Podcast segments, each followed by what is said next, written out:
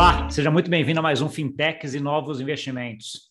E hoje nós vamos falar com a pessoa que está fazendo a diferença para esse Brasil. Uma pessoa que mexe com inovação e está muito próximo ali do Banco Central. Né? E tem até uma coordenação com um projeto conjunto com o Banco Central ali que é bem interessante. Né? Quem é ele? É o Rodrigo Henriques, que é o líder de inovação da Fenasbac e também é coordenador executivo do Lift Labs. Tudo bom, Rodrigo? Tudo ótimo, Gustavo. Prazerzão estar aqui. Você sabe que eu te acompanho, vejo tudo. É, vai ser legal ter um, papo contigo sobre o que está acontecendo na inovação financeira, falar um pouquinho né, do, da visão do regulador e o quanto a gente sabe disto e o quanto a gente ainda está também aprendendo junto com vocês. Sou ótimo, né? E, e, a, e aí eu posso dizer é, é, é, dos dois lados aqui. Eu também te acompanho bastante, a gente fala bastante até, né? Então, assim, fala. Ah, então acho que é uma coisa que eu venho acompanhando bastante a tua trajetória. Mas uma, conta, uma coisa que eu me tentei quando a gente estava vendo aqui, até fazendo um pouquinho da pauta nossa, é que eu não sei um pouco da tua história, Rodrigo. Então, assim, como é que você chegou aí na, nessa, na, em inovação? Como é que você chegou na Finasbac? Conta um pouquinho da tua história aí. Cara, é, tem uma coisa bacana na minha história é, chamada CP500 da Prológica, é, que é um dos primeiros computadores pessoais que existiram no Brasil. Então, meu pai trabalhava na Embratel. Eu tinha nove anos de idade. E meu pai trabalhava é, engenheiro de, né, da Embratel, engenheiro elétrico especializado em eletrônica. Você vê como uma história antiga, né? Fazer especialização em eletrônica. Mas meu pai era um, um, um cara uh, que sempre gostou muito dessa parte de tecnologia de telecomunicações, obviamente. E quando surgiu a oportunidade de comprar um, um, computador pessoal, ele comprou, mas não era um computador pessoal, era um computador pessoal grudado na rede Ciranda, que é a pré-internet brasileira. Então, eu sou, eu fiz parte né, da, da pirralhada de 8, 9, 10 anos de idade, que teve um computador em casa com um modem, com um e-mail, aprendendo a programar BASIC, hum. lá, lá, lá, lá atrás. Então, essa barba branca aqui, de quem está fazendo 50, né, tem 10 anos de e-mail já. Então, assim, eu, eu, eu sempre me falei, bicho, 10, 10 anos, 40 anos de e-mail. É, né, desde os 10, né? Eu tenho 40 anos de e-mail, eu tenho 40 anos de programação, eu tenho 40 anos de computador pessoal, tem coisas que eu já estou cansado disso aqui, sabe? Mas, então, começou muito cedo, e essa coisa da tecnologia para a gente era muito forte, e é uma ideia... Meu pai viajava bastante, fora do Brasil, trazia umas coisas assustadoras para a gente, a gente gostava de pegar, desmontar, né? de, de, é, de, de carrinho eletrônico de ferro japonês, né? É, isso a final da década de 80, começo da década de 90, será um absurdo assim. A microscópio. Então, esse interesse por ciência e tecnologia na veia desde, e, e, e a parte de né, computadores. Uh, isso seguiu né? Uh, meu primeiro e único emprego de carteira assinada foi trabalhando numa empresa de tecnologia, uh, na área comercial, porque eu tinha essa cara de pau de né, falar, uh, mas fazendo todos os cursos. Então, instalação de rede novel está no meu currículo, assim, né? para quem acha que sabe o que é isso, vai dar uma bugada. Né? Existia uma coisa chamada rede novel. Né, e isso foi me acompanhando. Então, eu sempre fui um usuário muito forte e sempre acompanhei muito de próximo toda a tecnologia. O que aconteceu aqui, é há uns 10 anos atrás, 9 anos atrás, eu esbarrei na Fenasbac, porque eu fui para a área de gestão, eu fui para a área de gestão estratégica, uh, saí de Brasília, fiquei um tempão no, no Rio de Janeiro, trabalhando com né, a área de consultoria, quando eu vim para Brasília, eu esbarrei com a Fenasbac para um projeto. E, aí, Rodrigo, acho que vale a pena até fazer um parênteses aqui. O que é a Fenasbac? Né? Eu sei se é, Boa. mas talvez quem esteja escutando aí não conhece. Ah, é verdade. Ninguém conhece. A Fenasbac é a famosa quem, né? A famosa quem é a Federação Nacional de Associação dos Servidores do Banco Central. Nome bonito, longo, pomposo. Né? Mas onde tem Banco Central, e tem vários lugares que tem Banco Central no Brasil, né? Brasília, São Paulo, Rio, Porto Alegre, por aí vai, uh, tem uma associação de servidores e a federação, essa camada, segunda camada de governança. É uma instituição com, é, tão, tão nova quanto o Banco Central. Ela tem um ano a menos do que o Banco Central. Ela foi criada no Rio de Janeiro pelos servidores do Banco Central e acompanha, né, é, é, em paralelo, obviamente, porque a gente é formado por servidores, acompanha todo o histórico do Banco Central. E, e nosso né, quadro de conselho administrativo fiscal são servidores do Banco Central, nossos diretores são servidores do Banco Central. E foi isso que aconteceu. Então, há uns oito, nove anos atrás, eu esbarrei com a federação num trabalho conjunto de estratégia para uma cooperativa de crédito, para o Cicobi. Hum. E aí eu vi o quanto de inovação financeira estava sendo costurada, né, estava sendo aplicada, aí, já do ponto de vista das instituições. Me apaixonei, entrei na, na, na, no Instituto Fenasbac, que é um braço que a gente tem, depois criamos a área de inovação uh, e acabei liderando essa área. Né? Então, a gente criou a área e hoje eu lidero essa área. Muito por causa, muito por causa dessa história que você começou a falar ali, quando você falou a, a coordenação executiva do LIFT. Né? A gente criou, junto com o Banco Central, esse laboratório de inovação financeira e tecnológica. Entendi. Era para ser uma resposta curta, nunca sai curta, né? Não, eu diria que foi até curta, né? você resumiu quase 40 anos aí em é, é, dois, três, cinco isso. minutos, foi rapidinho. Foi Mas aí, Rodrigo, então assim, vamos lá, agora você tem, você tem essa, esse papel já há um tempinho, né, de, de coordenador aí nessa parte do Lift e também na parte de inovação junto da Fenasbac, né? Então, conhecimento grande de, de inovação, né, como você começou lá desde os 10 anos, né? E um conhecimento grande aí também, esses últimos anos, aí na parte de regulação e de como é que o, o regulador vê isso, né? E aí vem a primeira pergunta, é, que é um pouco da tua visão em relação a exatamente isso. Quando a gente pega o Banco Central, um dos principais, assim, historicamente, os bancos centrais sempre tiveram que prezar por deixar o negócio sólido, um negócio estável, aquele negócio que é, que é confiança, que não pode mexer. Quando você vê inovação, é quase que o oposto a isso, né? Aquele ambiente aí de, de mudança, de que você não sabe muito bem, vai, muito bem o que vai acontecer. Como é que você está vendo essa junção desses dois cenários aqui dentro do, dessas, desses entes regulados, vai? Aí, não, aí talvez não só Banco Central, acho que você vai falar provavelmente tua experiência é muito uhum. mais Banco Central, mas eu sei que você tem uma experiência mais ampla que isso também. Eu acho que, na verdade, o, o, o papel essencial do regulador é, não, é, é, não é exatamente gerar estabilidade, é, mas é gerar o, o melhor sistema possível para a sociedade ele historicamente faz isso por estabilidade, né? Porque ser humano, ah, uma das grandes capacidades do ser humano, que nos diferencia da maioria dos animais, é a nossa capacidade de prever futuro e agir baseado nessa previsão de futuro. Então, se você me dá estabilidade, fica fácil agir em relação ao futuro. Né? É, se eu sou um agricultor e você me diz quando chove, quando não chove, né, e acontece nos próximos 20 anos, olha que mamata. Né? Fica fácil agir em relação ao futuro. Agora, se você não me der essa estabilidade, né, eu, eu vou ter que usar recursos e correr riscos que talvez eu não precisasse. Eu acho que o regulador, os reguladores historicamente no mundo, né, para gerar o melhor sistema possível para que a gente vivesse com, um, se preparando para o futuro, geraram estabilidade no sistema. Isso não é mais uma possibilidade, ponto. Né? A sociedade ficou complexa o suficiente que eu não consigo mais gerar essa estabilidade e quando eu tento, eu crio um futuro pior. Quando eu tento gerar uma estabilidade, eu crio um futuro pior para todos. E acho que os reguladores sacaram isso. Né? De, de alguma forma, os reguladores sacaram isso. Em especial os reguladores financeiros. Né? Em especial por causa de algumas besteiras que foram feitas historicamente, né? por tentar segurar demais em, em alguns casos.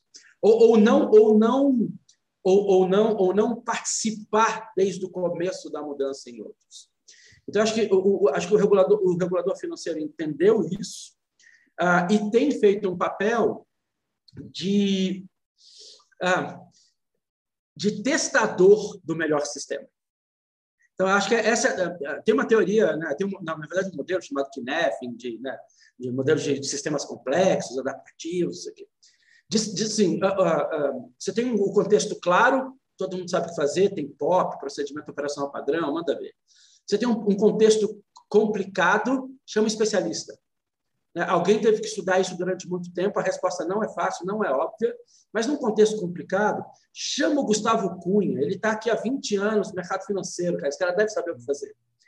Num contexto complexo, você tem um monte de especialista que discorda. Eles não, não nenhum, e, e, e, e todos eles têm uma tese, um fundamento, uma teoria, um modelo coerente que dá determinados resultados. E aí, na verdade, o que você tem que fazer é interferir nessa base de testes safe, né? testes relativamente seguros, entender como o modelo responde, né? e por modelo a gente está falando de sistema financeiro, né? É, de forma geral nacional, a gente está falando de bolsa, mercado de ações, a gente está falando de, de, de, de, sistemas de pagamento, PIX. Né? Você viu, o regulador teve que mudar algumas coisas do PIX porque o sistema não respondeu do jeito que ele imaginava. E acho que é isso. Eu acho que os reguladores estão, já há algum tempo, entendendo que eles precisam trazer testes, experimentos, que é o processo de inovação, né? fazer a leitura do, do ecossistema, fazer a leitura desse sistema complexo, entender como ele reage, e ir direcionando para os melhores caminhos, excluindo os piores caminhos. Né? Ah, e, e, aí, e aí mudou, e aí mudou. E aí você, vê o nosso Banco Central fazendo isso, você vê a CVM fazendo isso, você vê a, a, a SUSEP fazendo isso. Né? Todo mundo com, com sandbox regulatório. Né? Nesse exato momento, os três estão com sandbox regulatório do tipo, vem, eu vou eu, eu flexibilizo a regulação para você e eu quero entender como isso age no sistema para ver se eu te libero ou não. Entendi. E quando você coloca isso daqui, a gente vê assim, essa parte de inovação aí em Banco Central, CVM, no Brasil especificamente, é uma coisa que, sei lá, publicamente é relativamente nova, né? Então, assim, você uhum. tem ali, você dois, três, você vem, você, hoje você tem Pix, Open Bank, Sandbox, tá, tá tudo aí, mas assim, veio tudo. Você vê isso daí como uma coisa que foi é de muito curto prazo, foram sementes que foram plantadas. Você já está 10 anos nesse processo. Foram sementes que foram sendo plantadas lá e que agora está sendo começar a colher uma mudança de mentalidade. Como é que você vê essa? É, eu acho que é, o, o, a ação do regulador, é, continuando nas metáforas agrícolas, né, a ação do regulador é, é o, é o pintinho que está de dentro do ovo, amigo. Você acha que não está acontecendo nada, depois que ele sai, você fica assustado né? fica 21 dias ali dentro do ovo, né? com milhares de transformações, quando você percebe, você fala, nossa, do dia para a noite. Não, está sendo discutido isso há 20 anos, há 10 anos. Então, você, né, você tem paper do Banco Central, por exemplo, discutindo a blockchain, que vai fazer quase aniversário de oito anos, eu acho. Já, né? É, então, é, essas discussões são muito antigas, mas você tem umas coisas muito fortes de inovação no Brasil. Eu, eu, eu passei 10 anos da minha vida no Rio, lá eu tinha, na época, um sogro que tinha uma fintech. Não chamava fintech, mas ele tinha uma fintech. É uma empresa de tecnologia de criptografia e mensageria para o SPB. O SPB é uma revolução. Né? É, é, SPB é, ainda, mas quando, quando é, é, eu lembro até lá atrás que eu falava, quando a SPB deve ter quantos anos? 15 anos já? Talvez mais? Ah, tem, tem, tem. Por aí. Acho, a gente está falando 12, 13, eu acho. É, né, o, o, começo das, das mudanças. Ali. É, não, eu lembro até que eu sempre comentava é. quando eu falava da parte de sistema financeiro nacional, até quando eu estava diretor de banco lá atrás, eu falava, cara, o Brasil a gente já tem pagamento de pessoa para pessoa em valor pequeno aqui que você consegue fazer em coisa de horas. Né? E, e coisa que quando você ia ver Estados Unidos, Europa, e, uf, o negócio demorava anos ainda uh, ah, para fazer. Né? Então, assim, foi uma, uma evolução muito grande né, naquele, naquele momento lá, né? Que, a mesma coisa que a gente está vendo agora com o Pix, com o Open Bank, você está vendo também. Isso. É. é. É, quem tem idade suficiente, por exemplo, na área de tecnologia de banco, né? Quando falou vai ter o Pix e todo mundo começou a arrancar cabelo, eu falei assim, eu arranquei cabelo lá no SPB. É. Agora não tem nem mais cabelo para arrancar, já, já entendi o que vai acontecer. Né? Não é que eu não arrancaria. Então, você, você vê uh, o regulador, acho que atuando, o nosso regulador, né, em, em desenho de infraestrutura e de mercado, né, que no final acaba, acaba sendo em comportamento do consumidor, né? no fundo, no fundo é no comportamento do consumidor, porque você falou isso assim. É, é, o Brasil dos, dos, dos, primeiros países com o nosso tamanho, com certeza absoluta, né, a, a, ter um sistema de pagamento pessoas pessoas muito rápido. Né? A, a TED foi assustadora. TED é uma coisa assustadora. Assim, né? A, a americanos deve ter inveja de TED até hoje da gente. Imagina, imagina Pix. É. Então, eu acho que, acho que você tem esse histórico e você tem esse histórico conjunto ah, ah, do regulador entender que essa, essas atuações de inovação dele são pró-mercado, são pró-competição. Né? É, a, a, a, briga das maquininhas, os mais jovens têm a mínima ideia do que é isso. Né? Você tem um cartão Visa que só passa na máquina Visa, é pior do que Coca-Cola e Pepsi na época, e só tem máquina Visa. Então, você, né, você tinha que perguntar no restaurante antes se aceitava o seu cartão. É um conceito hoje completamente absurdo. Não né? Sentido, né? Ninguém nem foi. É. Né? É, é mais fácil é, explicar fita cartão, cassete e vinil. Esse né? negócio do cartão acho que é até um pouco mais recente, né? Deve ter talvez uns 10 anos por aí, né? Acho que foi 2010. É, acho, é, é, acho que na verdade. 10, 11 que abriram, né? É, isso aí, isso aí. Eu acho que, que começou o, o SPB, que passava acho, tudo. É, acho que está certo. O SPB tem uns 20 anos, o SPB vai a virada, 2001, 2002, é. e os cartões é ali 12, 13. Né? É uma ideia de 12, 13. Você tinha que perguntar, mas, mas isso novo, é comum mesmo. Você perguntar, você, Pô, você, você, tem a maquininha do Visa, tem a maquininha do Mastercard, tem que saber qual a maquininha para saber que cartão passava. E, e, aí, e olha a evolução. E aí você solta um Pix, né? É, de, de um, um pagamento instantâneo, de uma estrutura aberta, que todas as instituições financeiras é, podem participar, é interoperável, né, padronizado, você dá acesso às 700, 800 fintechs, mesmo que de participação indireta, vai, se elas não são SCBs, SLPs, para estar nessa brincadeira de, de pagamento. Ah, você tem ah, ah, e, e, você tem uma coisinha de nada que falta para o Pix que vai ser resolvida, que é a aproximação. Não, o QR Code está resolvido, mas para QR Code normalmente é sistema. Amigo, fizer Pix aproximação, a gente faz o último pulo que a gente tem em sistema de pagamento. e Pix é, é, muito curioso, assim, que você já via eu tô, tô, aqui em Portugal, acho que a maioria já sabe. Uhum. Né? Mas eu fui aí em agosto até, ah, fiz uma viagem bem legal. Eu fui de Fortaleza até o estado de Tocantins, quando mora meu pai, de carro, quase 2.500 quilômetros. Eu falei, cara, vou testar, vou tentar uhum. pagar tudo com Pix. Né? Então, assim, e você já pagava. Assim, é impressionante como, assim, e não foi só aquele negócio que aconteceu para grandes transações, para os grandes centros urbanos. Não, você ia cidade pequenininha para tomar lá um açaí. O cara aceitava uhum. Pix. Assim, é, foi, assim, foi muito rápido. Estamos falando de seis meses, vai, porque foi isso o foi novembro do novembro do ano passado, né? Agosto tinha seis, sete meses, né? Oito meses, vai. Então assim é muito rápido, né? E, assim, eu, eu, o ponto é que é um pouco do que você estava falando, quando, o regulador traz essa essa inovação como uma coisa de um ambiente bom e que facilita os negócios, facilita as pessoas, a adoção é muito rápida, né? As pessoas pegam, usam, né? E, e aí o regulador fica com, com o, a pecha positiva de inovador. Né? Que bom, porque é isso, porque ele, tá, ele, ele não está tentando criar uma estrutura estável, ele está tentando criar a melhor estrutura. E se nesse momento que a estrutura precisa ser chacoalhada, o regulador vai chacoalhar. É, é, é, não é, a gente não tem esse costume de pensar, e é, e é, verdade, né? mas é porque o mundo não era esse, então o regulador não, não agia assim. É. Você, tem uma, você tem uma discussão que eu acho muito bacana, é, é, é, dessa troca, né, dessa nossa vida do físico, é, extremamente física, para uma vida extremamente digital, ah, e o papel do regulador a partir né, de, desse espaço do, do cyberspace, né, onde a gente vive. Onde, onde a gente está aqui agora conversando e onde alguém vai assistir isso aqui um ano, dois anos, três anos, dez anos e vai né, tirar a prova do que a gente está falando.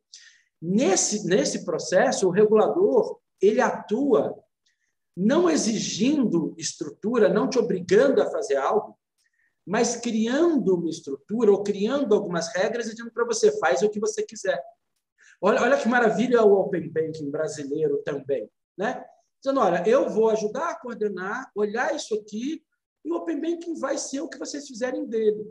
Eu estou garantindo algumas regras básicas né, do jogo. Né? De novo, padronização, interoperabilidade, né? É, é, é, universalidade, mas a partir daí, vamos ver como o mercado responde, e aí você tem o papel, e aí o regulador deixa o papel para o inovador privado, sangue no olho, né? que quer correr muito risco dentro de um processo novo, achar a solução. Né? Achar a solução, e aí a gente acha a solução.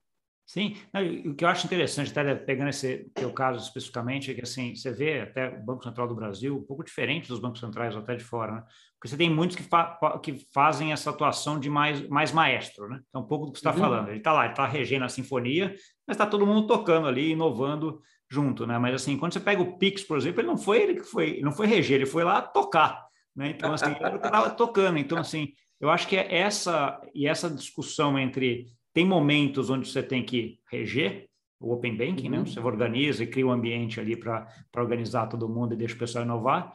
E tem momentos onde o pessoal não está fazendo, você vai lá e agora vai precisar, porque eu acho bom, eu tomo a dianteira e faço, né? Então, ah, eu acho que essas duas coisas são bem interessantes de ver ah, na parte de inovação de, de regulador financeiro, né? Muito, muito. E, e, e eu acho que no, no nosso caso, essa, essa diferença do comportamento em relação ao Banco Central, e, eu, a essa altura do campeonato, já deu para entender que eu não falo pelo Banco Central, né? a gente é próximo dele, tem parceria, bom, mas é, me parece é, uma, um grau de paciência com o mercado, de verdade. Então, assim, o Banco Central vai criando regras, esperando o mercado reagir, esgota a paciência, ele fala, faço eu.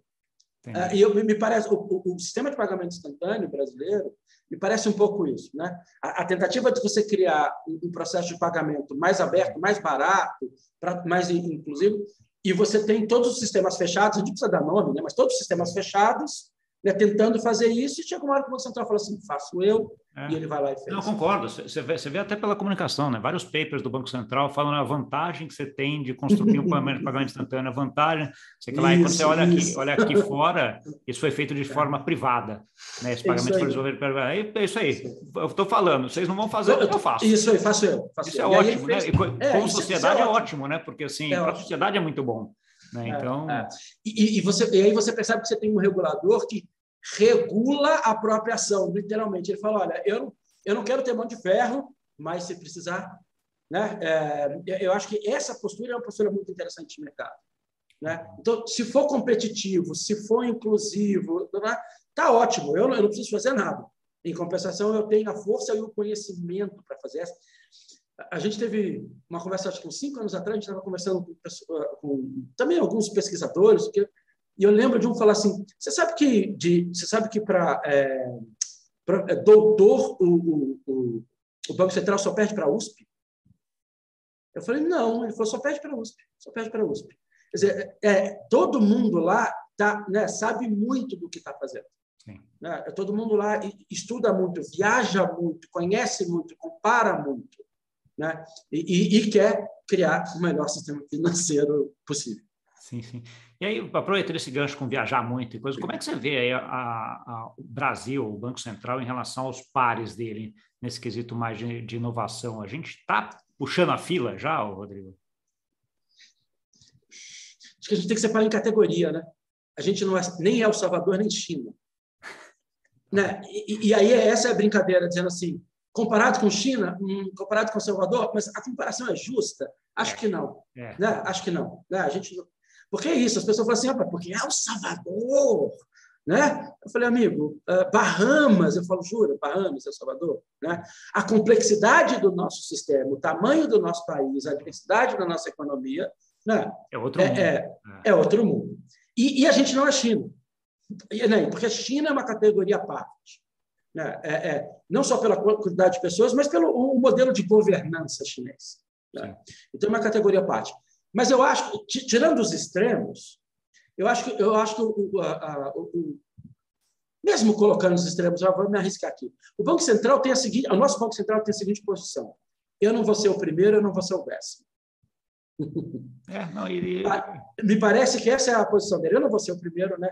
Eu não vou emitir a primeira moeda digital uh, no CBDC. Eu não vou ser o primeiro a fazer o sistema de pagamento instantâneo. Eu não, eu não vou ser o primeiro, mas eu não vou ser o décimo. Mas vai estar ali entre, entre os primeiros, né? É. Eu vou estar entre os primeiros. Eu vou estar ali segundo, terceiro, quarto. Por quê? É, porque, é, porque me ajuda. Pega o Open Banking. Você tem problema de Open Banking no Reino Unido? Né, por ter liderado a conversa, a tecnologia, tem tentado fazer os primeiros arranjos, é, que estão batendo cabeça até hoje. E que o, e que o, o, o brasileiro, né, o nosso regulador e o nosso ecossistema olhou e falou: Isso não, hein? Isso não. Opa, isso eles acertaram.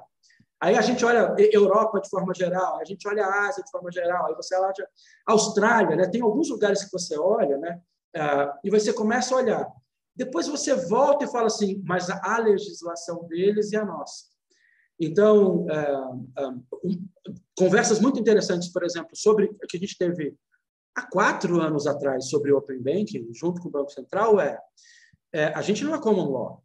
Né? Então, você dizer o que, que o inglês fez né, não sendo common law, e, eles trazendo mesmo assim, ó, é mais fácil a gente olhar os espanhóis, os italianos, né, os portugueses, e como é que eles estão implementando isso? Porque a sociedade e o modelo mental de pensar a lei, né, e o que, que a gente consegue é diferente. Então, acho que é isso. A gente não é primeiro, a gente não é décimo, a gente vai ficar brigando ali entre terceiro e quinto, aprendendo com quem está na frente, mas não deixando passar o tempo. Entendi. É, pode parecer viés, mas eu acho super estratégia. Eu é, acho uma ótima estratégia. Exato. Você vai aprendendo com quem está montando e pegando o melhor de quem de, de cada pedaço ali que está uhum. mais perto de você. Né? Acho que faz, faz todo sentido.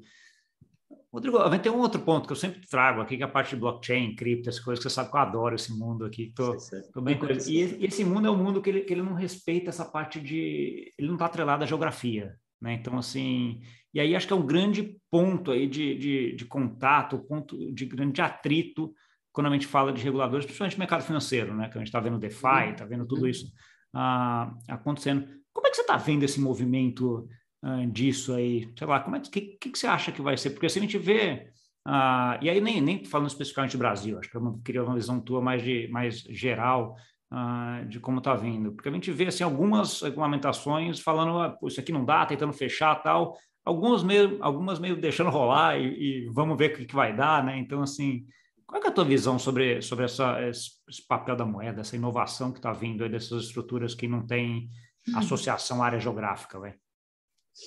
É, é, eu não sei se eu não sei se o, o, desenho que eu vou fazer é bom o suficiente, mas sabe aquela imagem de tortura medieval que você tem duas carroças e a pessoa está amarrada com dois braços numa, os pés na outra e elas estão. Ah, Sou eu.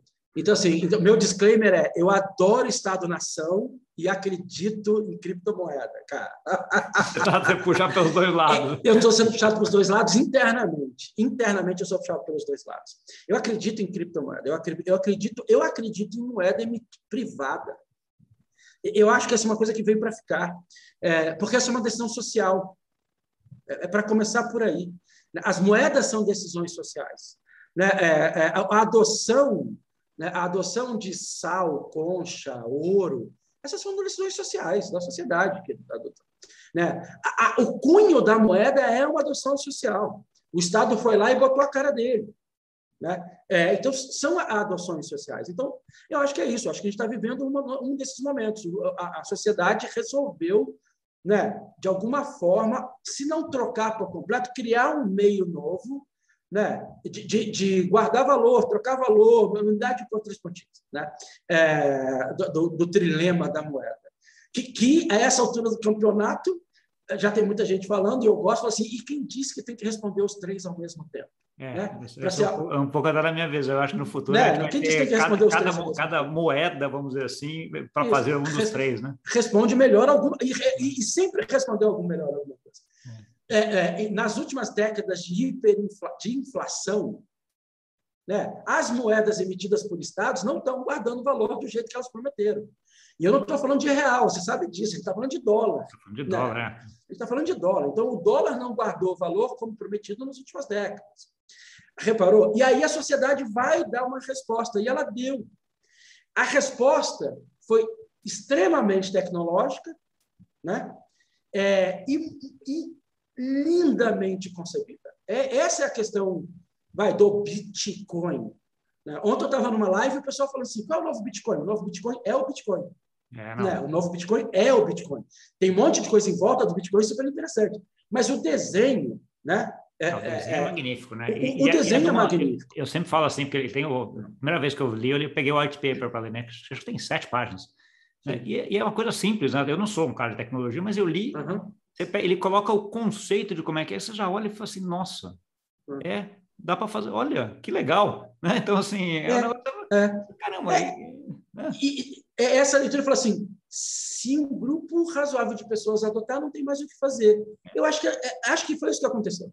Né? E aí, quando é, é, parece que não vai adotar, porque toda discussão não tem lastro, né?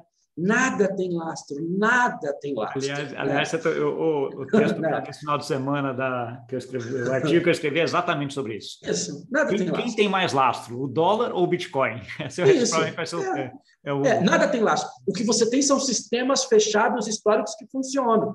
E isso, isso faz muita diferença mesmo. Né?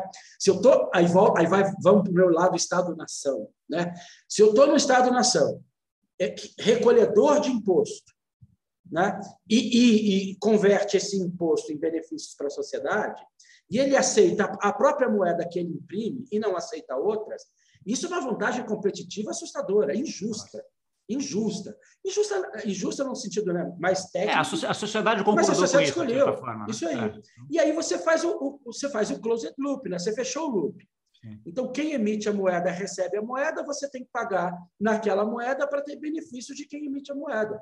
Sistema fechado, ele está funcionando. Mas, amigo, a atmosfera é um sistema fechado, não tem ninguém reclamando, né? Então, é. assim, né, deixa ali. Agora, o que eu acho que a gente está querendo, eu acho que está, eu acho que os reguladores demoraram a entender de verdade, não a tecnologia, mas demoraram a entender o poder de adoção social, né? acharam que a sociedade não ia adotar como todo, ia ficar extremamente nichado, num grupo pequeno, que uma hora ia cansar, ia falar, é, não, não pegou, não pegou. Não pegou, não teve valor. Né? Uhum. É, Uh, e, o que, que, a gente está vendo é muito pelo, pelo, contrário, né? Assim, acho que começou a pegar e, e, aí todos até os entes regulados da sociedade começaram a falar, eu tenho que estar tá lá também, né? Eu tenho que estar tá lá também. Isso aí. E aí traz, é muito, é muito interessante ver o, a discussão do BIS sobre criptomoeda, né? Nos últimos dois anos, no último ano é tem coisas maravilhosas, né? No último ano tem coisa assim, não, isso não é nada, isso aí não é importante, isso não sei o que lá. Três meses depois, falou: olha, tem alguma importância em alguns casos específicos. Três meses depois, dizendo: olha, acho que a gente tem que olhar isso com profundidade. Três meses depois, falou assim: os bancos centrais do mundo atrasaram e não olharam como deveriam. Aí você fala: é a, me, é a mesma entidade, né, cara? É, é a mesma entidade. É, é impressionante, né? né? E, é, é, eu, eu, sempre boto um marco importante quando a gente está falando de BIS e bancos centrais, que foi aquela iniciativa da, da Libra do Facebook, né? Acho que até ali estava todo mundo tranquilo. De repente, quando, caramba, tem o Facebook com, sei lá, quase 2 é. bi e meio de clientes, vai emitir uma moeda dele? Caramba, é. né? O que, que, é isso? Deixa eu dar uma olhada, né? E que aí é. você começa a ver uma... É, você, tem, você tem, nas gênesis né, da, da, da cripto, você tem algumas coisas interessantes. Ah, obviamente, a crise de 2008 ajudou muito, né? Obrigado, crise de 2008, né? E a sensação de que esse sistema não pode ser confiável de verdade é, é, impulsiona todos os cypherpunks, não sei o que lá. Você tem uma concepção imaculada do Bitcoin, porque parece isso, né? porque é tão mitológico né? que não existe Satoshi, né? essa figura. Uma aura ali também. É... é... uma aura, aparece, faz, parece uma concepção imaculada, né? aparece no meio do caminho. Ah, e aí você, você tem a, a, a pandemia, nos últimos dois anos. Ah, ah Todo mundo digitalizado, aceleração. Todo mundo digitalizado. E é o tal do quantitative easing e a quantidade, aquele né, dinheiro de helicóptero procurando ativo. É. Procurando ativo, né? É, é, o Rei Dalio é um cara bacana, até hoje eu gosto.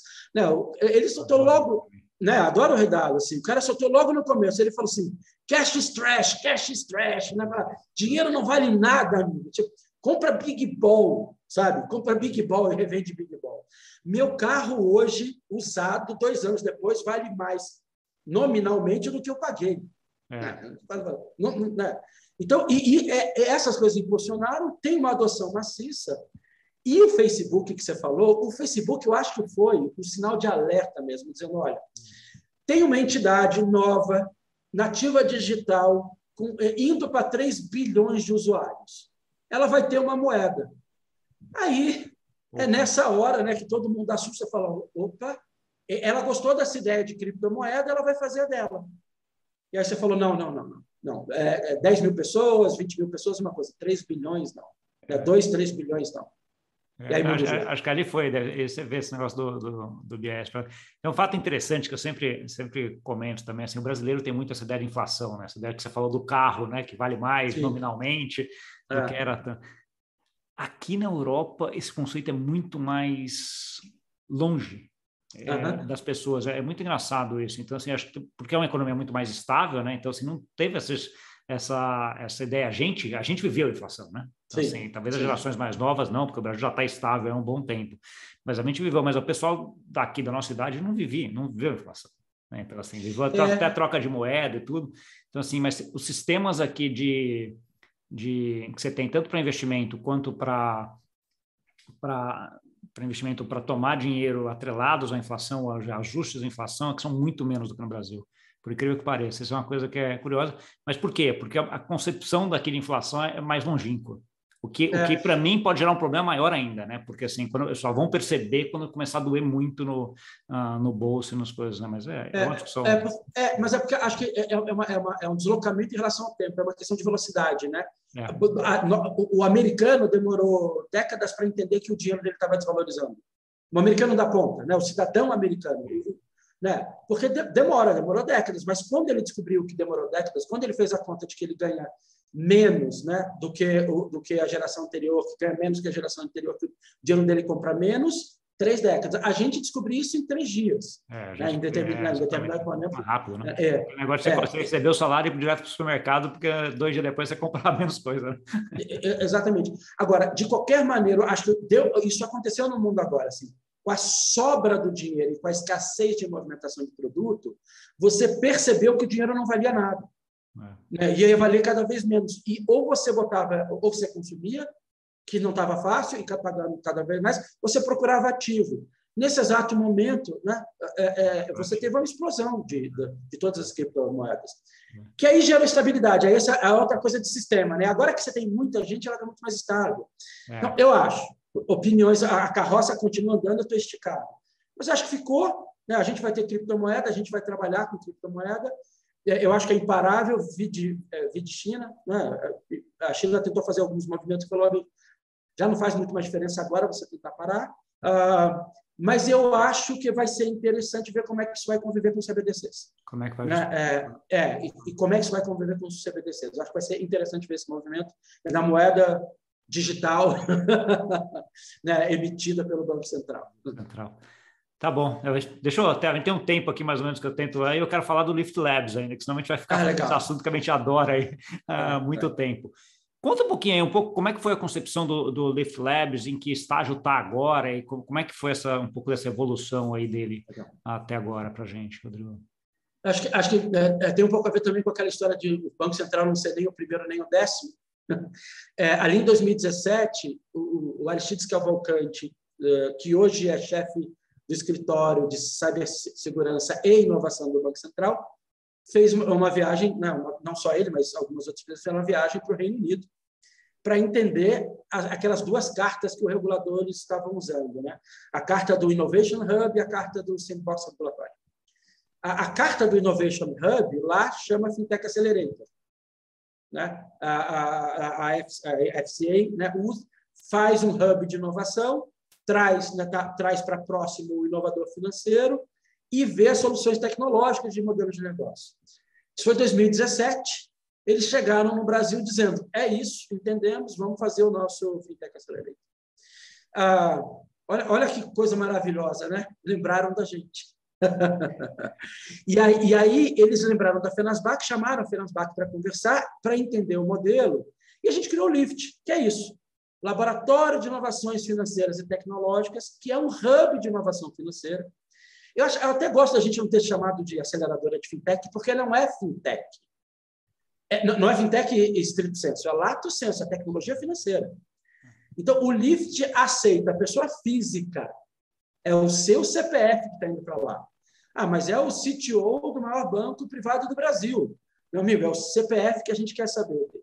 Então, o Lift ele tem um processo parecido muito com a aceleradora, um BET anual, né?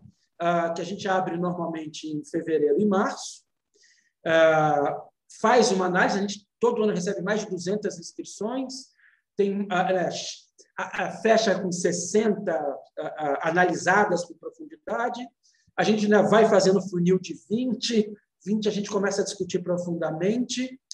E o bacana do Lift e do desenho desse, né, dessa hub de inovação junto com o regulador é que não precisa sair ninguém na ponta. O Lift pode não ter ninguém. Então, se não tiver projeto bom, não entra ninguém. Entendi. Esse ano, esse ano de 2021, a gente teve 11 projetos que entraram, foi o menor número, mais pela maturidade do laboratório do que pela qualidade dos projetos. Tinham projetos maravilhosos para a edição anterior. Sabe assim, falar, nossa, isso ano passado entrava fácil. Perdeu o timing, não entrou. Então, esse ano a gente teve 11 projetos, mas a gente já chegou a ter 25 projetos que entraram no ano. Nem todo mundo que entra sai. né? Então, a gente acompanha, faz grupo de acompanhamento ao projeto, que você vai chamar de mentor, mentoria do outro lado, a gente chama de gap. uh, quatro meses juntos com os parceiros de tecnologia, AWS, uh, Microsoft, R3 com a parte de corda, Cielo, tem muita gente boa que acompanha a gente nesse processo. Vão me matar, porque eu não falei o nome de todos. É, né? Uh, uh, e, ao final desse processo de quatro meses, um, mês de, preparação, três meses de aceleração, protótipo funcional e paper.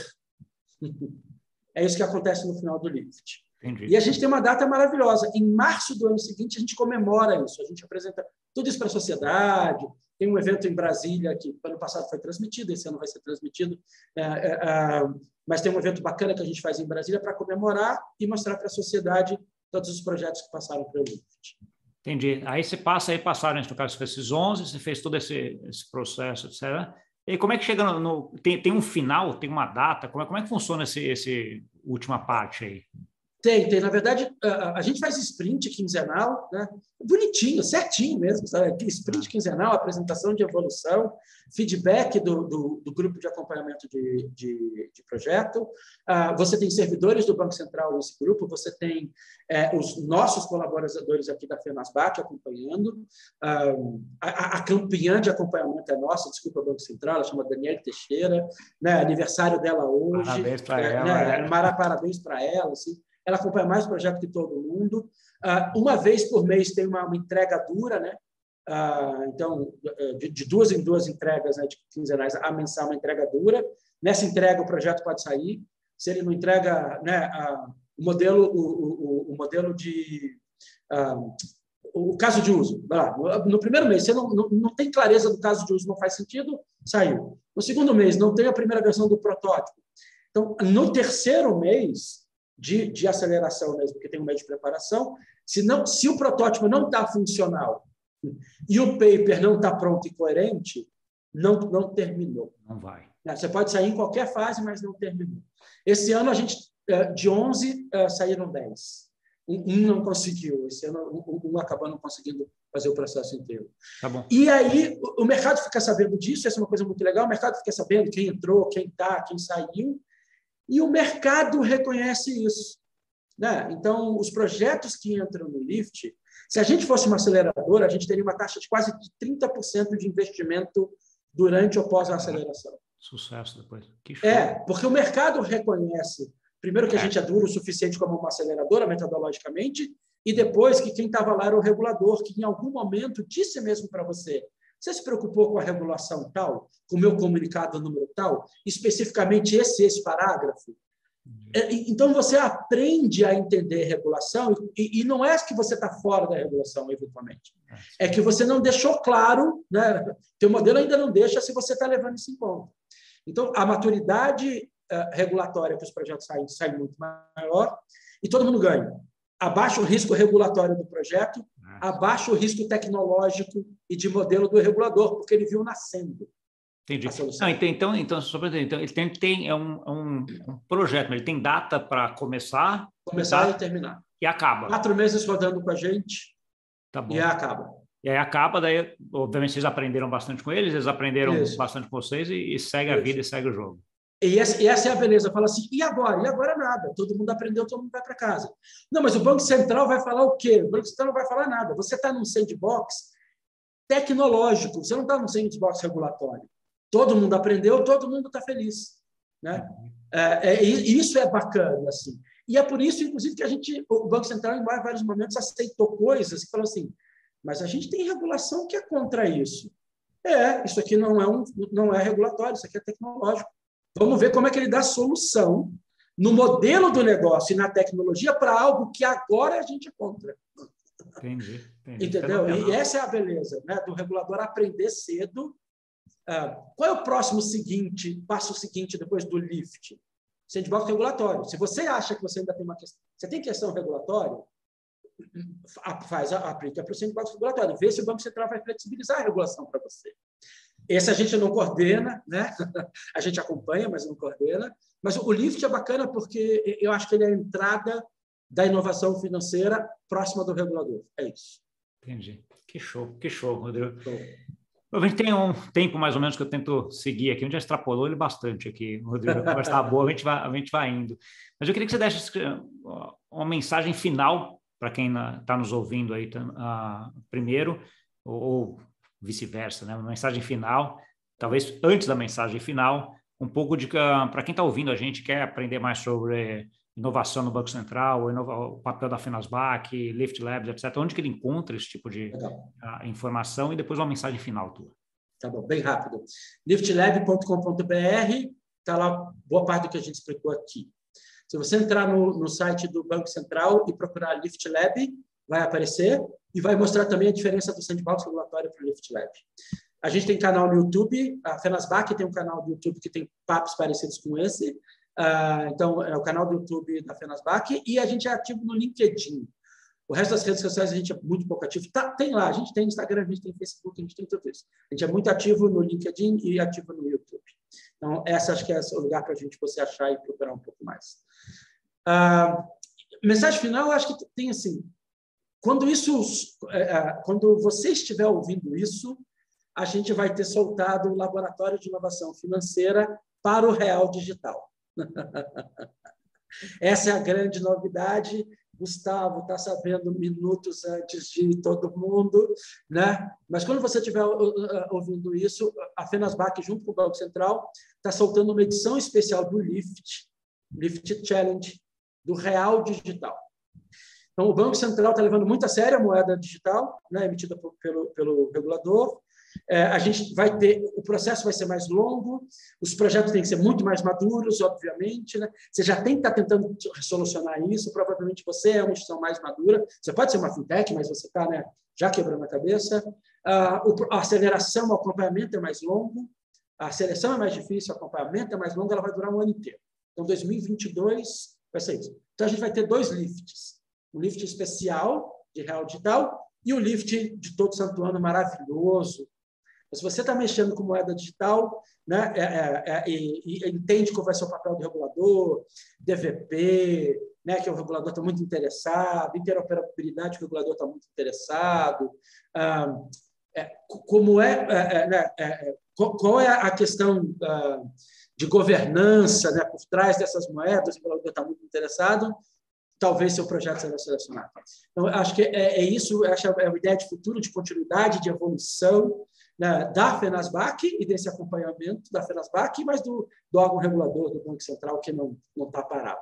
Pô, que espetacular! Acho que não podia encerrar do jeito, do jeito melhor. Fico mega feliz aqui. Rodrigo, eu, acho assim, sabe que eu sou fã desses projetos que vocês estão fazendo, acho que estão fazendo aí, mudando o Brasil né, para o bem, mudando para todo mundo. Acho que é muito legal. E acho que real digital está nessa esteira, na minha visão. Né? Assim, a uhum. moeda digital do Banco Central é uma coisa que eu estudo bastante e vejo, e vejo que tem coisas muito boas sendo feitas. E quando você vê que ok, vocês estão falando, estão botando iniciativa, agora estão botando mais um, pro, uh, um projeto aí de trazer gente para discutir junto com, uh, com vocês aí, espetacular, cara, espetacular. Parabéns aí pelo, pelo teu trabalho. Acho que você é um, você é um dos caras que está fazendo um negócio para criar um Brasil muito melhor para frente. Isso aí merece ser colocado.